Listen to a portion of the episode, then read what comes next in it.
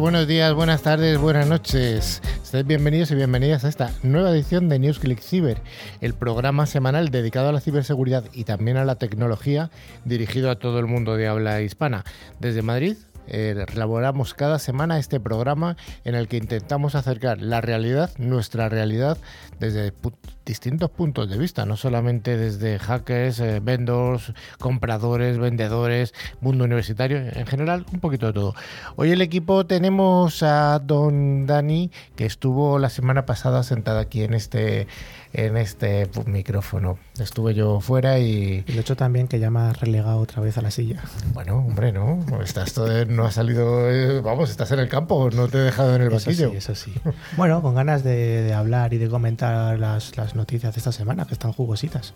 Sí, además alguna incluso que nos afecta personalmente. Ya hablaremos por qué, ¿no? Tenemos a Maribel, que hacía mucho tiempo que no venía al programa. Hacía mucho, mucho. Antes, de, antes de la pandemia. ¿Pero eso existió? Prepandemia. ¿Hubo tiempo en la que no llevábamos mascarillas? Hubo un tiempo. Hubo un tiempo. Y encantada de estar de nuevo por aquí. Tenemos también a don Carlos Valeri, que también la semana pasada estuvo conmigo de viaje y no, no pudo estar. Sí, sí, bueno, buenas tardes a todos. Sí, una semana linda y un fin de semana lindo en Bilbao, así que bueno, con ganas de, de encarar este nuevo programa de NewsClick Cyber y como dijo Dani, ansiosos por contar las novedades que tenemos. Y hoy tenemos al invitado de hoy que paso a presentarlo, que es Jorge García Casanova, que es el CEO de Mutua Navarra, como su propio nombre indica, está en, Navarra, en este caso es en... ¿En dónde estás, Jorge? Pues en, Pamplona. Buenas, buenas tardes y, encantado de, participar en, en, vuestro programa. Y encantado de que estés con nosotros. Finalmente estoy yo, Carlos Lillo, y os convocamos a que nos para que nos aguantéis durante los cincuenta y tantos minutos que nos queda, siempre apoyado por el mago de los potenciómetros, por don Pedro, un hombre con gorra que siempre es, está ahí echándonos una mano y, ayudándonos y además soportando las bromas de Dani y también de las mías. Gracias, Pedro. Y si durante toda la semana queréis preguntarnos algo o simplemente hacernos una consulta, pues sabed que estamos presentes en las redes sociales y también a través de nuestro buzón de email que es info.clickciber.com. Además, contamos con una revista que es clickciber.com, donde podéis descargar la revista que hacemos trimestralmente, muy interesante, y bueno, ver sus contenidos. Bueno, también pueden acceder a todos los programas anteriores eh, a través de nuestros podcasts eh, que están disponibles en Spotify, eBooks, TuneIn o cualquier otra plataforma. Para ello solo tienen que buscar la palabra clave ClickCiber. ClickCiber con y la Bueno, Maribel, cómo vamos a entretener a nuestra audiencia hoy? Bueno, pues como todos los jueves empezaremos con las noticias de ciberseguridad. Seguiremos con la sección de ciberpíldoras, que hoy está dedicado a las tecnologías en entornos médicos. Continuamos con el monográfico, que se tratará sobre los ciberataques entre países y finalmente tenemos eh, la entrevista con nuestro invitado, como le has presentado antes, Jorge García Casanova, de Mutua Navarra. Pues vamos a ir con ese primer bloque, el bloque de noticias, y ya veremos si al final hay alguna que realmente nos impacta en lo personal.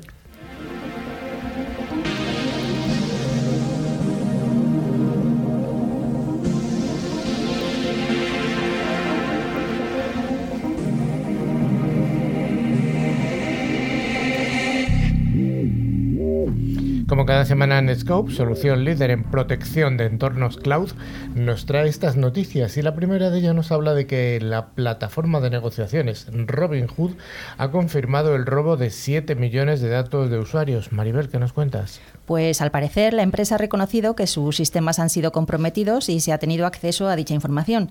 El ataque ocurrió el 3 de noviembre después de que un ciberdelincuente llamó a un empleado de atención al cliente y usó ingeniería social para obtener acceso a los sistemas de soporte al cliente.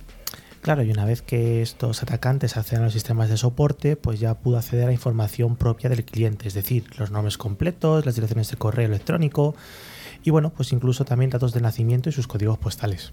Y después de enterarse del ataque y asegurar sus sistemas, Robinhood también recibió una demanda de extorsión.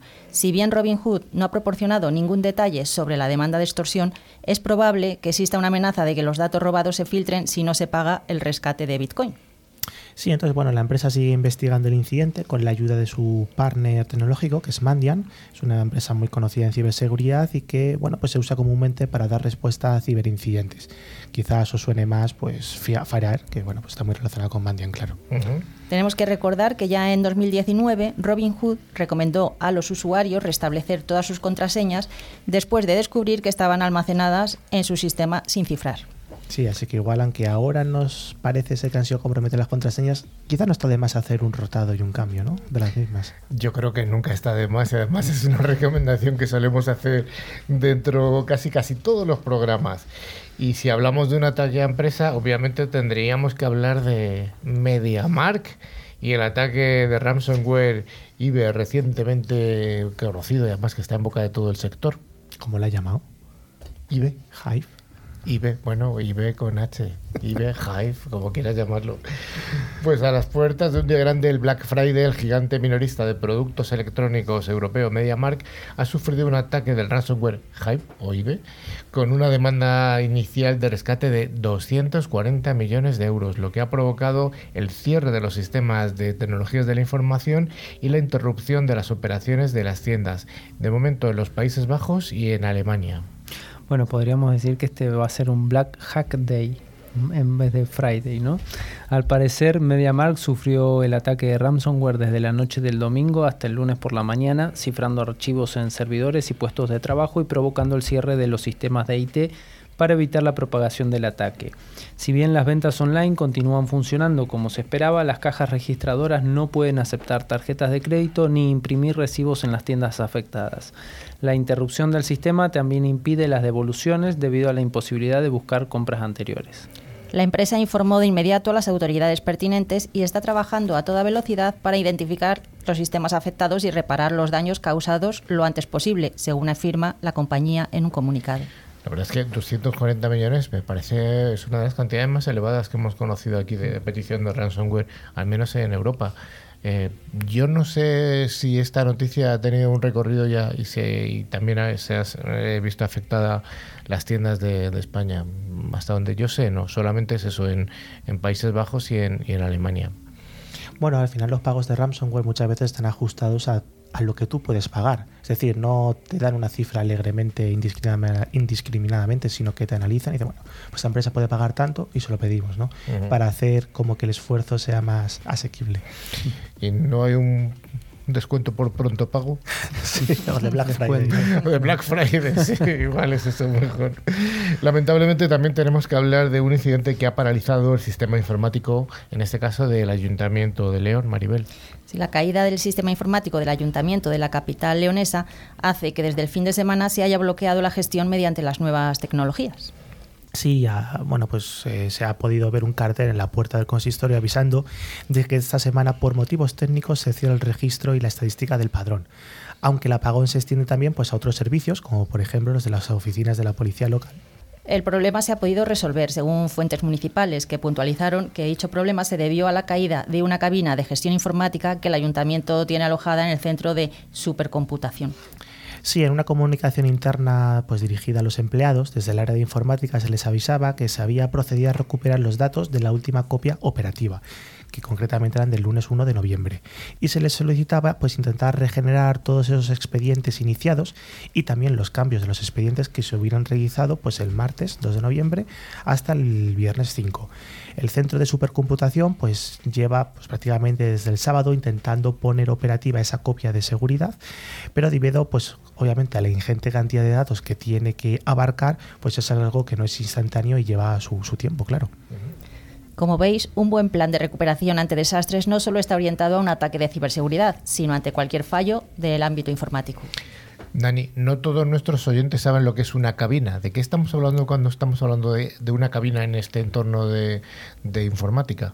Bueno, pues al final, por hacerlo pues más sencillo, igual que cuando nosotros en un PC, en un portátil, ponemos un disco duro externo, que es donde guardamos pues, los datos.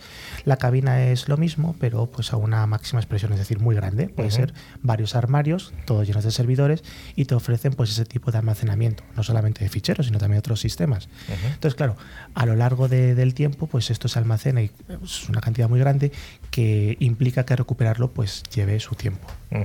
no es apagar y encender como decimos de broma, ¿no? No, seguro que no. y una noticia de la actualidad es la compra de McAfee, el gigante de ciberseguridad, en este caso por fondos soberanos y de capital de riesgo. La histórica compañía de seguridad McAfee acaba de anunciar que ha alcanzado un acuerdo con un grupo de inversores que adquirirán la empresa por la descomunal cifra de 14.000 millones de dólares. Bueno, estos inversores dispuestos a desembolsar tal cantidad son fundamentalmente compañías de capital de riesgo como Advent International Corp, Permira Advisory Crosspoint Capital Partners, así como los fondos soberanos de Singapur y Abu Dhabi. Esta adquisición se produce en un momento en el que el aumento de trabajo remoto y los ciberataques a empresas ha aumentado la demanda de antivirus. Bueno, evidentemente ven que esto tiene un potencial a futuro bastante grande y la primera consecuencia de esta operación es que McAfee dejará de cotizar en bolsa poco más de un año después de haber vuelto a los mercados públicos después de vender su división McAfee Enterprise a Symphony. Aquí hemos hablado en varias ocasiones de McAfee, aunque casi siempre ligada al polémico fundador de la firma, John McAfee, como su ida a Belice cuando intentaron interrogarlo por el asesinato de su vecino o finalmente con su muerte en una cárcel de Barcelona.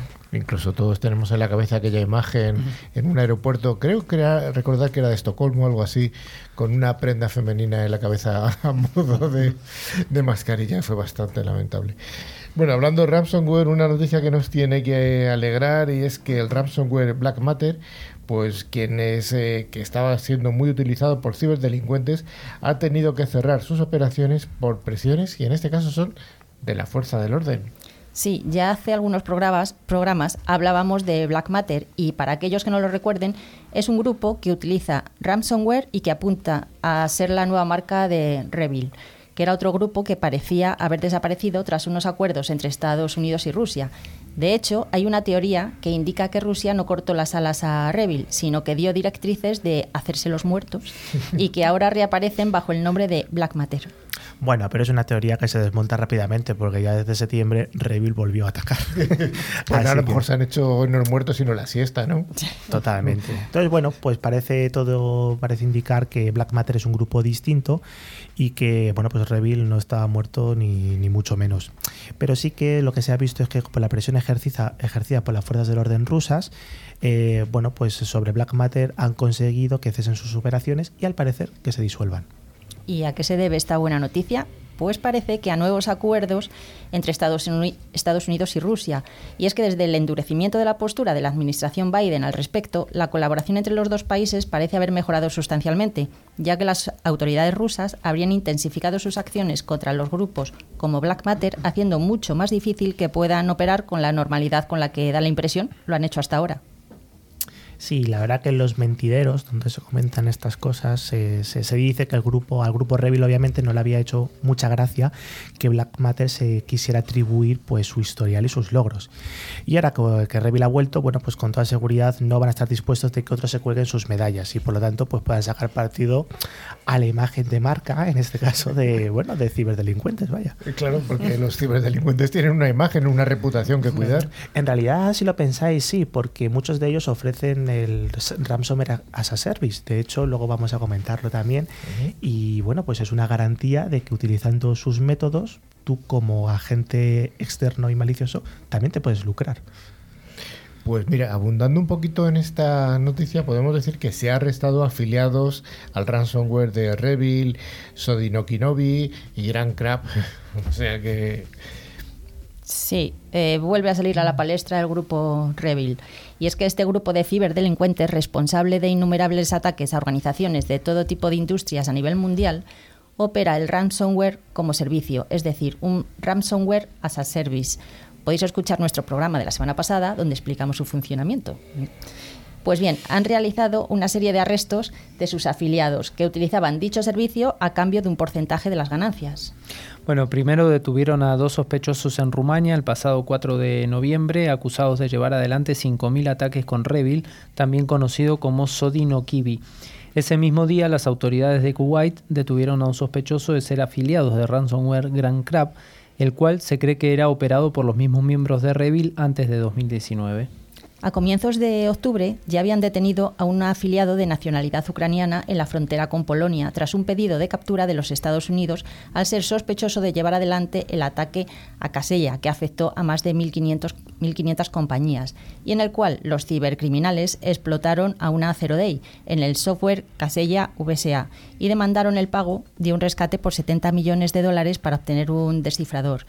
En total, junto a otros tres detenidos por las autoridades de Corea del Sur entre febrero y octubre de 2021, van siete. Y según Europol, solo estos afiliados solicitaron pagos de rescate por más de 200 millones de euros. Bueno, además hay que recordar que tenemos operaciones conjuntas de Interpol, Europol, Eurojust, llamada Goldust, que ha desembocado en estas detenciones y también tenemos las recompensas de 10 millones de dólares emitidas por Estados Unidos para localizar a líderes de Revil y de 5 millones si son afiliados y un largo etcétera. Se ha descubierto que una serie de paquetes de NPM han sido modificados y como consecuencia además son maliciosos. Esto es lo que se conoce como un ataque a la cadena de suministro, es decir, infectar un repositorio de software, en este caso de código abierto, y modificar paquetes de descarga populares como los de NPM, que es un gestor de paquetes para el entorno de JavaScript. Sí, concretamente pues son dos bibliotecas, una llamada COA, que es el analizador de opciones de, de, línea de comandos, y otro que es RC, que es un cargador de configuración. Y han sido manipuladas para incluir malware que concretamente hace el robo de contraseñas. El análisis adicional del malware muestra que se trata de una variante de Danabot, que es un malware de Windows para robar credenciales y contraseñas, haciendo eco de dos incidentes similares del mes pasado que resultaron en el compromiso de UPA Parser JS, así como la publicación de un paquete NPM de Roblox alterado. Desde NPM pues han dicho que para proteger sus cuentas y de los usuarios y de, paquetes de, y ataques similares, pues recomiendan encarecidamente habilitar la autenticación de dos factores en su cuenta de NPM, que por otra parte pues tampoco tiene mucho sentido porque lo que han eh, infectado es el repositorio en sí. Pero bueno, esa es la recomendación de, de la empresa. Bueno, vamos ahora con dos noticias que sí que tienen que ver con el usuario común, el usuario doméstico. La primera de ellas nos habla de que hay que hablar de varias vulnerabilidades y además de alto riesgo que han sido detectadas en un navegador muy popular que es Mozilla el Firefox. Es posible que hace poco hayas visto que cuando accedes a tu navegador Mozilla Firefox te indicaba que era necesario realizar una actualización. Pues bien, recientemente se ha producido un aviso de seguridad corrigiendo ocho vulnerabilidades de riesgo alto. Bueno, entre ellas encontramos fallos de seguridad relacionados con la corrupción de memoria o de la posibilidad de que un atacante se saltase la restricción impuesta por el sandbox para ejecutar código y otros que no os vamos a aburrir. Por lo tanto, desde ClickCyber recomendamos actualizar el navegador Mozilla Firefox a la versión 94, que corrige las vulnerabilidades citadas anteriormente, además de otras de menor riesgo. Dani, dime tres marcas de cerveza españolas. Estrella Galicia, Estrella Levante y la Cibeles. y la Cibeles. ¿Alguna más? Bueno, alguna, venga, de los países catalanes, DAM, por ejemplo. DAM, por ejemplo. ¿Y qué ha pasado con DAM? Pues que ha sufrido un ataque. Sí, al parecer, pues la noche de, del miércoles, creo, bueno, pues todos los sistemas informáticos de la planta mayor que tienen, que están en el Prat, pues han visto, se han visto afectados por un ciberincidente. Eh, bueno, se dice que es un ataque de ransomware con el que se les pide un rescate para poder recuperar la normalidad de sus ficheros. Las fuentes oficiales, de, en este caso de la empresa de DAM, dicen que simplemente es un fallo de los sistemas informáticos y, uh -huh. y sin más. Entonces, bueno, están trabajando para recuperar lo antes posible pues, eh, y que no pare la producción, claro. Claro, que siempre te entra la duda, ¿no? De, bueno, la información que se da desde la empresa, si es realmente una caída, si es un ataque, bueno, siempre tenemos la duda, a no ser que la propia, los propios responsables eh, publiquen claramente, oye, estamos siendo atacados. Bueno, en cualquier caso también cuenta con un par de plantas más en Murcia y Alicante, entonces aquellos eh, usuarios de ese tipo de cerveza creo que pueden estar tranquilos de que van a tener su suministro. ¿no? Además, eh, hay otra cosa que ocurre y es que la cerveza que se fabrica ahora, bueno, pues se pone en el mercado dentro de unas semanas, o sea que hay stock, tranquilidad, tranquilidad, ¿eh? que no cuenta el pánico, que hay gente que ya se estaba tirando de los pelos. Bueno, pues hasta aquí las noticias de hoy y bueno, tener en cuenta esa recomendación que hemos hecho al final de, de Firefox, de actualizar y, y poco más. Y bueno, tranquilidad, que hay cerveza. La ciberseguridad es uno de los sectores más pujantes de las tecnologías de la información. Si te interesa estar al día de los ciberataques y de cómo defendernos, escucha cada semana a Carlos Lillo y su equipo de expertos en NewsClick Cyber.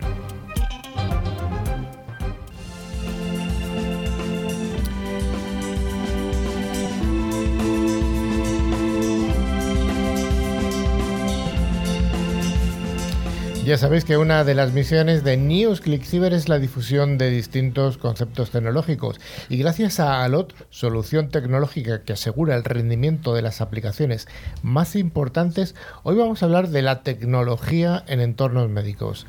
Y vamos a hacerlo con una pregunta abierta que podemos de la que podemos lanzar un montón de derivadas. ¿Es segura la tecnología en estos entornos médicos? Hace tiempo, cuando yo era joven, pues el médico tenía un estetoscopio, tenía una palita de, madera que suponíamos que era de un solo uso para limpiar, para mirarte la garganta.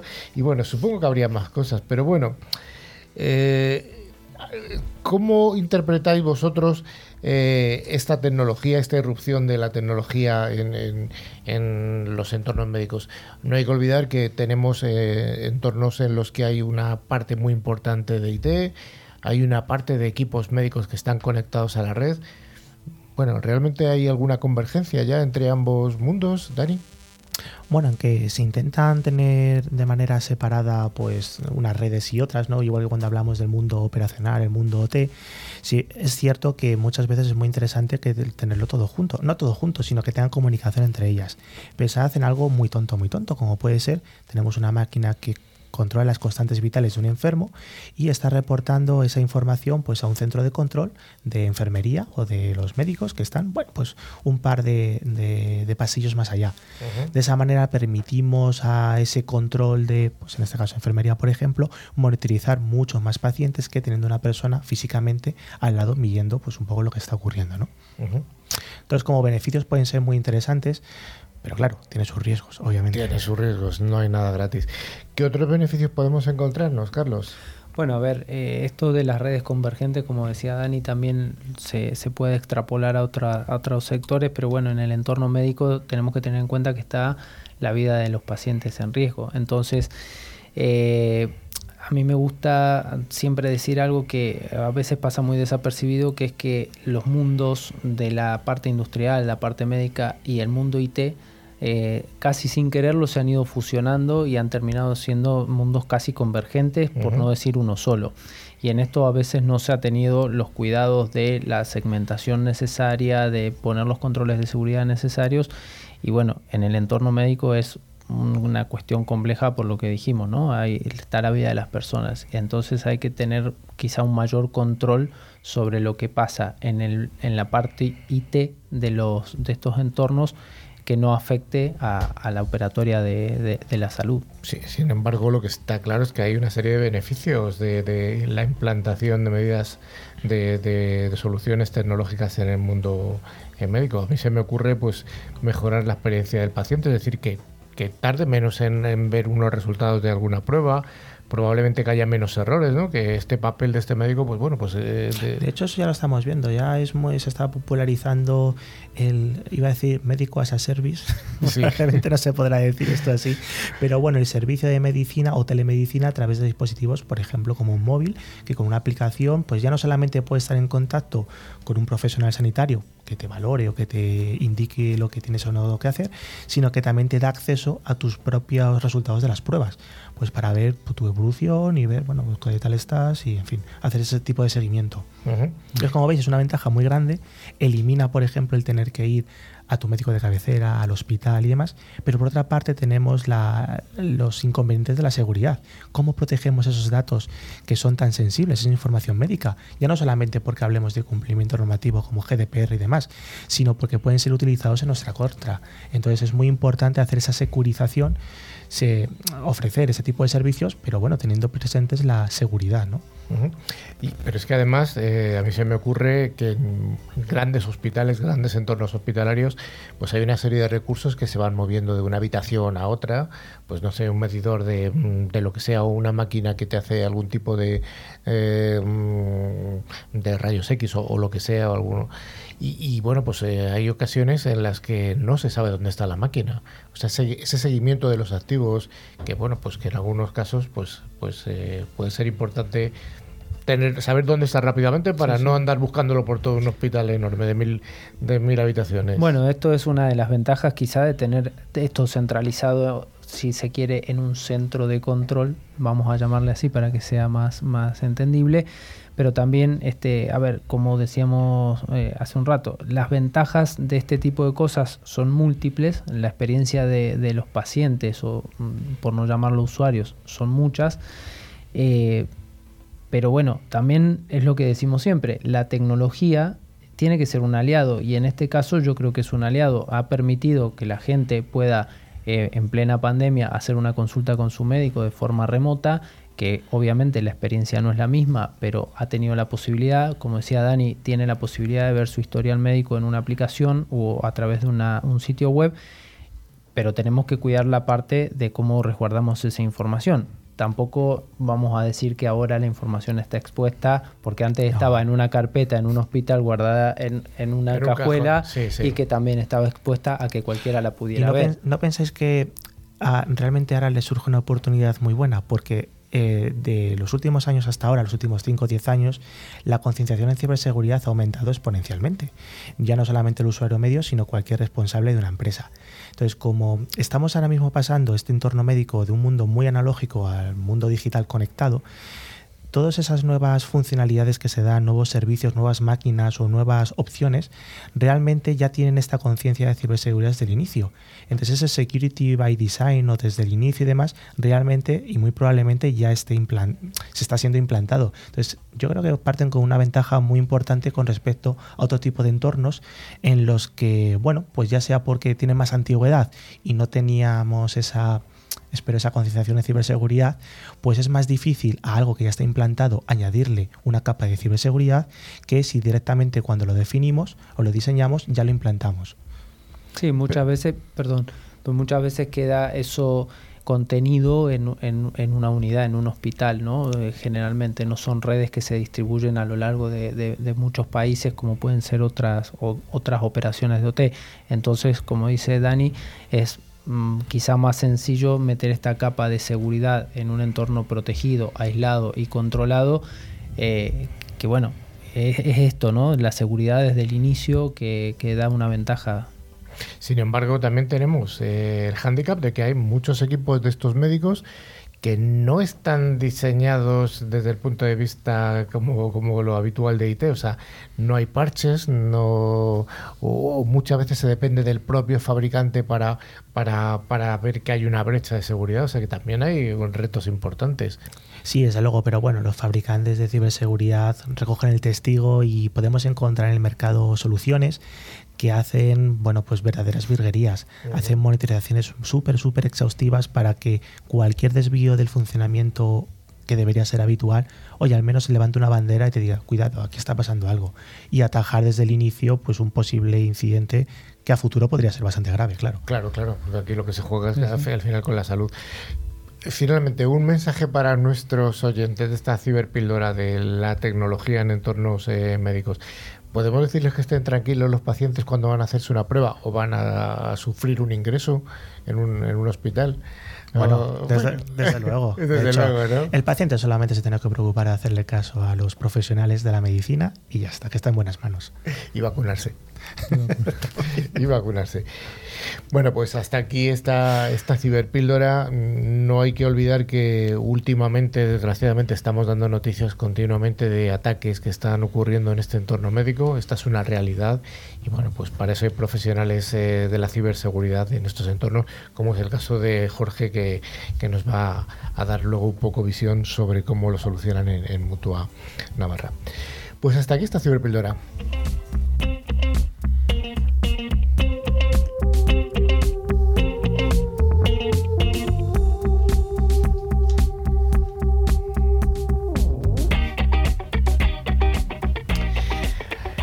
El monográfico, como todas las semanas, es ofrecido por ForcePoint, que es un fabricante líder en seguridad convergente con un amplio catálogo de soluciones de ciberseguridad.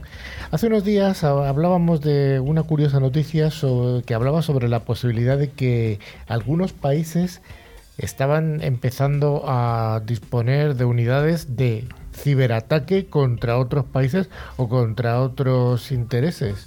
Bueno, sí, resulta ser que ahora los principales senadores de la Comisión de Seguridad Nacional de Estados Unidos han presentado una legislación que exige a las empresas de infraestructura crítica informen sobre los eh, ataques cibernéticos al gobierno federal de Estados Unidos. Esta iniciativa exige que la mayoría de las organizaciones le informen al gobierno si realizan pagos por ataques de ransomware o ciberchantajes que están prohibidos por el gobierno, por otra parte.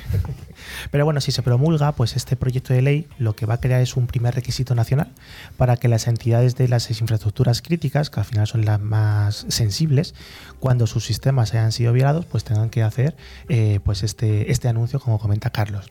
El presidente de la Comisión de Seguridad Nacional y Asuntos Gubernamentales del Senado, Gary Peters, que es un demócrata de Michigan, y el miembro de alto rango, ahí es nada, el senador Rob Portman de, de Ohio, un republicano, bueno, pues presentaron el proyecto de ley eh, menos de una semana después de que varios miembros de la administración Biden expresaran su apoyo público durante el testimonio ante Congreso, pues cuando se comentó pues estos, estos requisitos. Bueno, la legislación requeriría que los propietarios y operadores de infraestructura crítica informen a la Agencia de Seguridad de Infraestructura y Ciberseguridad dentro de las 72 horas si están experimentando ataques cibernéticos. Las organizaciones que son sin fines de lucro, las empresas con más de 50 empleados y los gobiernos estatales y locales deberán notificar al gobierno federal dentro de las 24 horas si se realizan pagos por estos rescates. Dani, ¿cuál sería la aplicación de esta ley americana? Bueno, pues realmente surge después de los últimos incidentes que hemos ido viendo pues, a lo largo de estos últimos años que han afectado a compañías de perfil bastante crítico. Y es una manera también de desalentar eh, a los ciberataques, ¿no? a los ciberatacantes, eh, para proteger pues, mejor esta infraestructura. Todos recordamos, por ejemplo, el caso de Colonial Pipeline, que al final llevó a la empresa a cerrar pues, pues miles de, kilómetros de oleoducto y provocó pues, escasez de gas y aumento de precios, claro. Y a esto pues tenemos el ransomware de, de JB Use, eh, Estados Unidos, que es el productor de carne. Bueno, pues cosas bastante graves.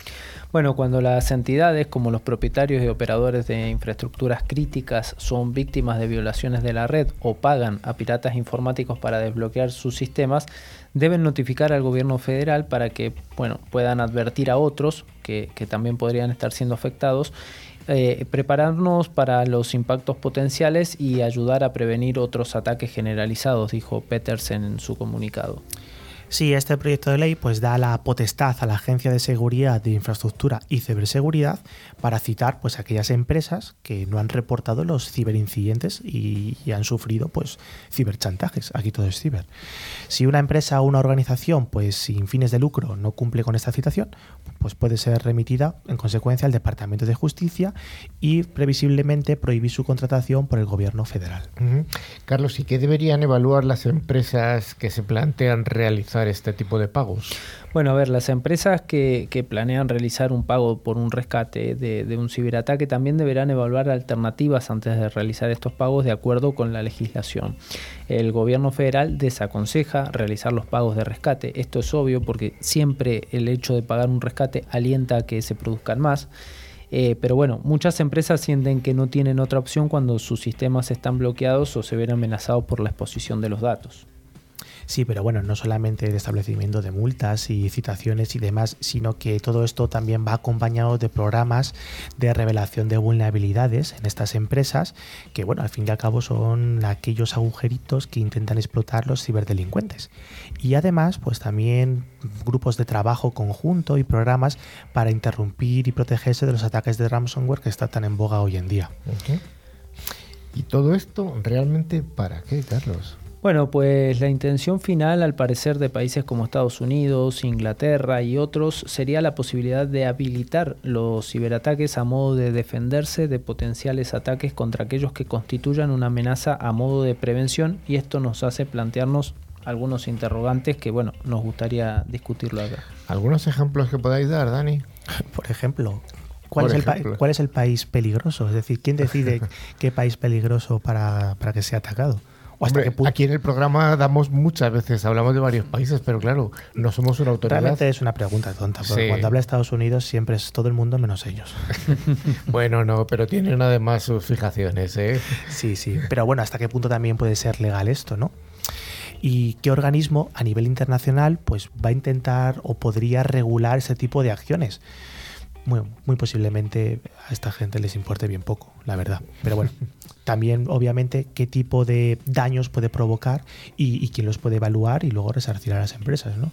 Entonces, bueno, son cosas que habrá que discutir. Esto hasta ahora es un proyecto de ley, pues habrá que ver si sigue adelante, cómo sale, qué apoyos tiene y bueno, en qué acaba todo esto. ¿no? Y además habrá que ver también cuál es la respuesta europea, si va a haber una transposición más o menos en el tiempo con una legislación equivalente y además, yo esto lo encuadraría también en una noticia que dimos hace, creo que fue dos semanas, de cuando crearon una unidad de ciberataque, eh, era en Inglaterra además.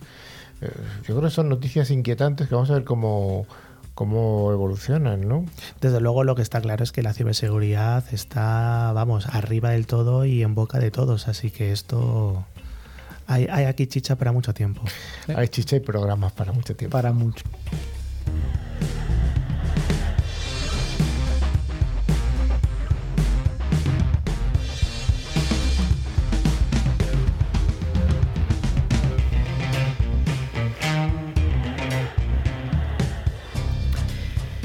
Jorge, Jorge García Casanova es el CEO de Mutua Navarra, que estás en Pamplona, como nos has dicho al principio. Gracias por aguantar hasta casi el final del programa, Jorge. no está siendo, la verdad es que no está siendo nada duro, está siendo muy entretenido. Oye, eh, Mutua Navarra, me gustaría que recordases un poco a nuestros oyentes y a nuestros televidentes también, porque recordamos que el programa también se puede visualizar. Eh, ¿Qué es una mutua? Vale, eh, una mutua, eh, digamos que su definición es una asociación de empresarios eh, que forman parte del sector público estatal y que colaboran con la seguridad social en la gestión de prestaciones públicas, inicialmente sanitarias del ámbito de la salud, pero cada vez más eh, estamos asumiendo prestaciones de carácter no sanitario, como puede ser eh, cese de autónomos, cuidado de menores con enfermedades graves, o sea, otras prestaciones que no, tienen nada que ver con, el origen de las, de las mutuas.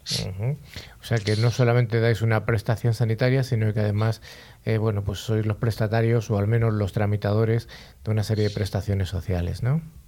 Sí, efectivamente, eso es. Eh, en, ciertos, ciertos casos, como es el accidente de trabajo o la enfermedad común, sí que damos un, servicio asistencial, es decir, nos, dedicamos a recuperar eh, la salud de las personas, pero en otros casos sí que hacemos de tramitadores, pues eh, para que os hagáis una idea, similares a lo que puede ser un servicio de, empleo.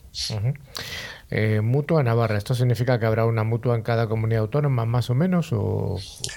Somos actualmente 17 mutuas, pero unas somos de ámbito regional, como es Mutua Navarra, y otras eh, son de ámbito estatal. O sea, el número 17 coincide con las comunidades, pero yo creo que es, es pura casualidad. somos de, de, todos los tamaños. Bueno, vosotros os inscribís al territorio navarro, ¿verdad? Sí, efectivamente. Nosotros eh, tenemos, eh, o sea, todo nuestro servicio se concentra en, Navarra, aunque sí que es cierto que, bueno, eh, las empresas tienen sedes fuera de Navarra y les acompañamos a través de acuerdos con otras entidades, les prestamos servicio fuera. Pero nosotros, sea, nuestros seis centros asistenciales están en, están en la comunidad foral. Cuéntame un poco de las dimensiones que puede tener una mutua como, como Navarra. Eh, ¿Cuántos empleados sois? ¿A qué os dedicáis? Más o menos cuál es la distribución. Vale, eh, nosotros somos 175 empleados. Eh, estamos distribuidos en, como te decía, en seis centros asistenciales eh, a lo largo de la, de la comunidad foral. son, digamos, cinco ambulatorios y un centro más grande que es, digamos, que es un hospital de día sin ingreso, pero bueno, tenemos eh, servicios de rehabilitación, radiodiagnóstico, médico, enfermería, tenemos hasta un, pequeño, un pequeño quirófano. Bueno, más de la mitad de nuestra plantilla está dedicada a, servicios asistenciales. la otra parte de la plantilla pues, son ya servicios de, administración y sobre todo servicios que eh, se dedican a esas, a esas prestaciones. Y el departamento tuyo, el departamento que diriges tú de informática, eh, eh, ¿cómo, lo gestionáis eh, este entorno? Eh, con mucha paciencia. El, entorno, el entorno en el que nos movemos requiere mucha paciencia. Somos seis personas, pero sí que nos apoyamos en una amplia red de, colaboradores, de proveedores, para poder llegar a, toda la, demanda que, vamos, que, nos, que nos piden el resto de las áreas. Estabais comentando hace poco temas de, ciberseguridad de, relacionado con el ámbito médico. Eh, sí que es una cosa que eh, el resto de, las áreas tienen muy metida, pero sobre todo lo que buscan es eh, colaboración, lo cual complicaba ese tema que estabais comentando, ¿no? O sea, cómo, cómo securizas esa colaboración del dato, que yo creo que es uno de los pilares del futuro de la medicina. Sin duda alguna, todo lo que tenga que ver con protección de datos, además datos médicos, datos muy sensibles, seguro que es una de las preocupaciones del CIO de, de Mutua Navarra, ¿no? Sí, sí, efectivamente. Nosotros llevamos con un, con un camino muy de, eh, de, preocupados por la, por la seguridad pues desde, yo creo, desde el año 2014 más o menos. Empezamos con la ISO, luego dimos el salto al esquema nacional de seguridad. Eh, el OPD, RGPD posteriormente es algo que siempre hemos tenido muy, muy, muy presente por, por lo delicado del dato que manejamos. Hablando un poco de cumplimiento o de normativas, mejor dicho, has hablado del esquema nacional de seguridad, has hablado de alguna eh, normativa internacional. ¿Por cuál es, eh, cuál es la que os lo que os rige a vosotros y qué diferencias encuentras con otras? A nosotros, que como empresa del sector público, eh, estamos eh, obligados a, certificarnos en el Esquema Nacional de Seguridad. Eh, antes nosotros ya estábamos certificados en la, ISO 27000 y, esta otra norma del Esquema Nacional sí que nos, sí que nos obliga, al igual que al resto del sector público, bueno, al resto de la administración pública en general. las diferencias son son romas parecidas, pero, pero en el fondo son bastante distintas. En el esquema nacional, eh, tú no puedes elegir eh, qué parte de tu empresa metes dentro del esquema nacional. Es decir, todo lo que esté eh, relacionado con, con, la administración pública, con las prestaciones, lo tienes que cubrir con las medidas que te marca el esquema nacional. Una 27.000 puedes decidir que solo mm, el proceso de recursos humanos es el que, el que proteges con, bajo esa norma. Sí, porque esa es una de las trampas. Es una de las trampas habituales, ¿no? Hay, a veces alguna empresa que dice, estamos certificados en la 27.000 y cuando se pregunta un poco, ¿qué ha certificado la 27.000? No, la puerta o la ventana. Sí, sí, sí. Así es. Realmente es un poco trampa. Aquí no, eh, no tienes esa opción. La parte buena del esquema nacional es que tienes por detrás una serie de organismos, sobre todo como el Centro Criptológico, que, te da bastante apoyo, te da muchas guías y, herramientas en las que te puedes, en las que te puedes apoyar. Estamos hablando de las famosas guías CCN, ¿no? Sí, eso es, eso es. Además interesante, sobre todo cuando das el salto a, o cuando empiezas a meterte en productos, eh, bueno, variopintos o, muy grandes como puede ser todos los de Microsoft, ¿no? Bueno, pues que te unas guías de, bastionado eh, hace que, bueno, pues que estés un poco más tranquilo, sobre todo en el ámbito en el que nos movemos, en el ámbito sanitario. Sí, porque además el CCN no solamente verifica que un producto determinado pues cumple con el esquema nacional, sino que además da una guía de cómo tiene que implantarse, o sea que creo que debe ser una ayuda importante ¿no? para, para los CISOs y CIOs. Sí, sí, efectivamente. O sea, el, el, hecho de que te digan cómo tienes que configurar un, un, producto para que se adecue a las medidas que tienes que implantar, eh, pues la verdad es que, vamos, es, una maravilla. Eh, yo no me imagino configurando un producto tan grande como un, eh, un, Office 365 sin, sin, una guía donde te diga paso a paso qué tienes que ir configurando. Pues son productos muy complejos que cambian muchísimo y es muy difícil estar al día de todo. Pues yo creo que sí que hay que, es bueno dar las gracias y, vamos, dar ese reconocimiento al CCN, al Centro Criptológico Nacional, que yo creo que hace una, una función realmente importante. Hablabas antes de protección de datos, de protección de datos médicos y, aquí de qué estamos hablando, de encriptación, de, prácticas de los eh, profesionales sanitarios, un conjunto de todas ellas. Eh, efectivamente es como dices esto último, Carlos, es, eh, es un conjunto de todas ellas. O sea, yo siempre digo que, que, la ciberseguridad son como, son como las murallas ¿no? de, de, una gran ciudad eh, donde tú tienes unas puertas y la gente tiene que saber muy bien cuándo abrir y cuándo cerrar la puerta. Entonces, por un lado tienes que trabajar medidas como puede ser encriptación, segmentación de redes, un centro de seguridad, bueno, a lo que digamos estamos acostumbrados en este mundo, pero por otro lado, una vía que por lo menos nosotros trabajamos muchísimo es la concienciación del usuario. O sea, es muy importante que el usuario sepa, tenga nociones de ciberseguridad, sepa qué datos puede eh, revelar y qué datos no puede revelar. O sea, es, vamos, como leí, hace poco, ¿no? Ahora mismo los hackers, o sea, antes los hackers olían a silicio, ahora huelen a sangre, ¿no? O sea, ahora van a por, van a por el usuario. Sí, van a por el usuario.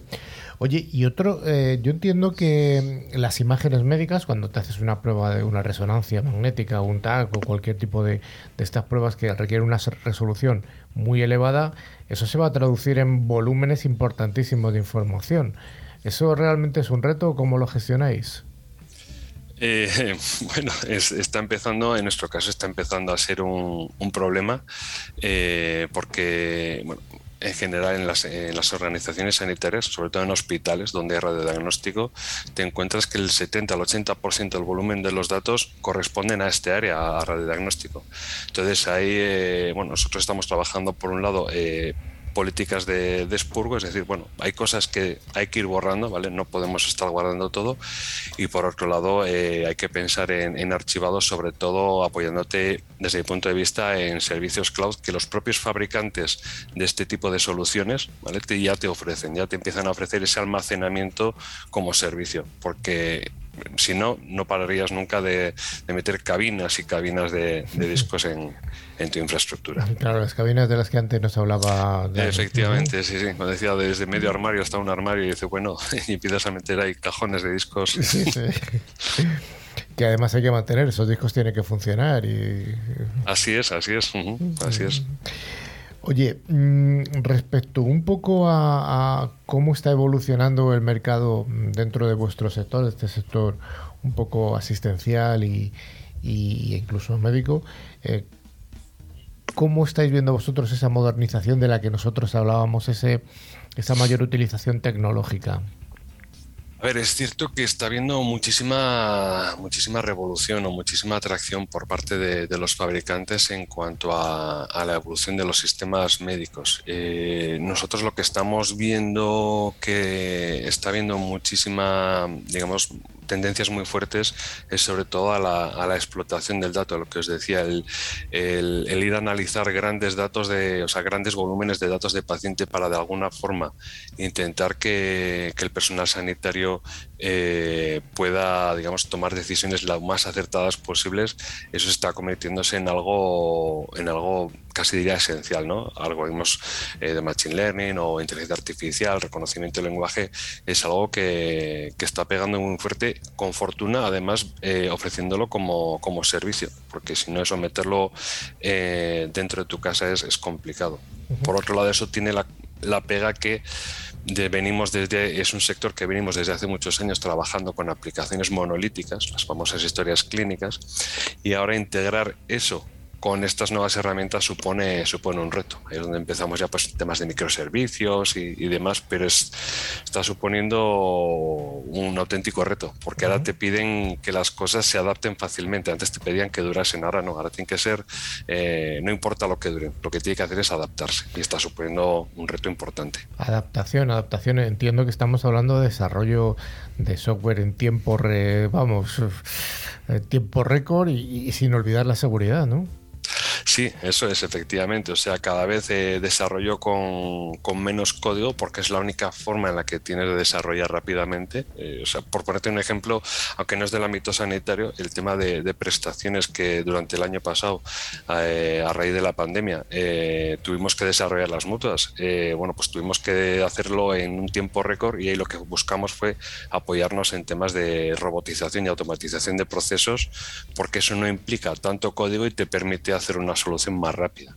Y eso, por supuesto, tienes que meterle, bueno, pues como decíais vosotros, ¿no? La, seguridad prácticamente ya desde el minuto cero, desde el diseño. Porque luego intentar ir con la seguridad a una solución ya hecha es muy complicado. Sí, lo que no tengas definido desde el inicio va a ser un dolor. Y hablando de dolor, teleasistencia. Esta es otra de las asignaturas pendientes. No es una asignatura pendiente, es una realidad, es un reto para, para ti. Cuando te hablan de teleasistencia se te ponen los pelos de punta. ¿Qué pasa? depende un poco, depende. ese a ver, em, va por, digamos, por disciplinas, ¿vale? Hay disciplinas que sí, sí están, digamos, tienen una mayor facilidad de implantación nosotros mismos, lo que tiene que ver con, con el servicio de psicología, eh, sobre todo durante el año pasado, sí que hizo muchísimas consultas de, eh, de teleasistencia.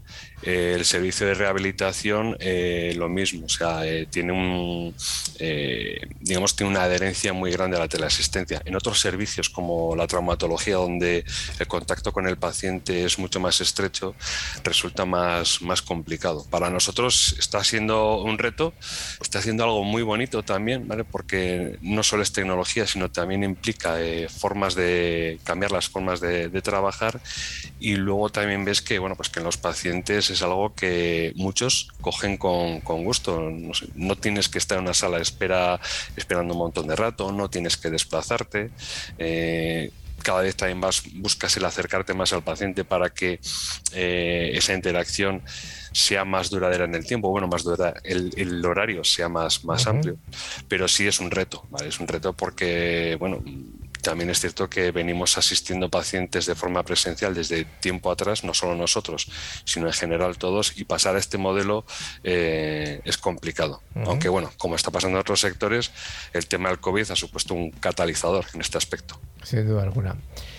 Jorge García, responsable de Mutua Navarra, muchas gracias por haber estado con nosotros y haber puntualizado eh, algunos aspectos que habíamos comentado nosotros en, nuestro, en nuestros puntos anteriores. Muchas gracias, Jorge. Muchas gracias a vosotros, encantado.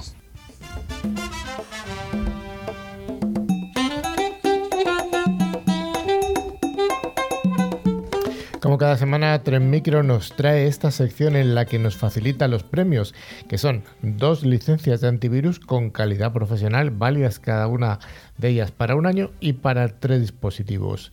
Como cada semana, Tren Micro nos, nos trae este interesante regalo que se puede instalar en un PC, en un Mac, tablet, etc. Maribel, ¿tenemos ganadores de la semana pasada? Claro que sí. Los dos ganadores son Álvaro Rodríguez de Toledo y José María del Rosal de Almería. Bueno, pues Carlos, ¿y qué pregunta vamos a tener para la semana próxima? Esta es una pregunta para doña Rosa que nos debe estar escuchando seguramente y le vamos a preguntar a ella específicamente, ¿a qué número de versión hay que actualizar el navegador Mozilla Firefox? Bueno, Rosa y el que quiera participar. el que quiera participar también. sí, sí, así que si habéis estado atentos a nuestras noticias y sabéis la respuesta a la pregunta de Carlos, simplemente nos tenéis que escribir un email a info.clickciber.com indicando vuestro nombre y la localidad desde la que nos seguís. Pues estamos llegando al final, Maribel. Sí, pero antes de despedirnos, os recordamos que podéis poneros en contacto con nosotros a través de nuestro email info.clickciber.com. También nos pueden seguir en todas las redes sociales, Twitter, LinkedIn o Facebook y a través de nuestra web clickciber.com se puede acceder a nuestros podcasts, a los programas anteriores y, y además a la revista también que está muy interesante y el próximo número que ya está empezando ahí la masa Poco a despacito, poco, despacito. Poco a poco, poco a poco. Y bueno, si quieres volver a escuchar este programa y la entrevista a Jorge García Casanova o cualquier otro de los programas anteriores, os recordamos que estamos en la plataforma de podcasting como iVoox, TuneIn, etcétera, simplemente buscando por la palabra clave ClickCiber. Ya no nos queda más que despedirnos, pero antes quiero hacer una recomendación a todos esos oyentes profesionales que nos escuchan, que tenemos abierta una encuesta en nuestra web, que publicaremos su resultado en el número 7 de nuestra revista, a publicar el 15 de diciembre, y esta es una encuesta en la que se le pregunta a los profesionales por distintos fabricantes. En este caso estamos hablando de protección de antivirus se les hace unas preguntas y al final daremos un resultado agregado. Así que animamos a todo el mundo a rellenar. Cuanta más gente se decida a participar, más significativo será el resultado. Por supuesto que está abierto a todos los países de habla hispana. Solamente hay que poner el país desde el que se marca el país desde el que nos escucháis y poco más. Y a rellenar la encuesta que dura nah, apenas dos minutillos. Pues hasta aquí hemos llegado y nada, os recordamos que en siete días estamos aquí con vosotros con más y mejores noticias y más y mejores monográficos. Y no es mejor compañía porque la compañía de hoy es estupenda, es inmejorable prácticamente.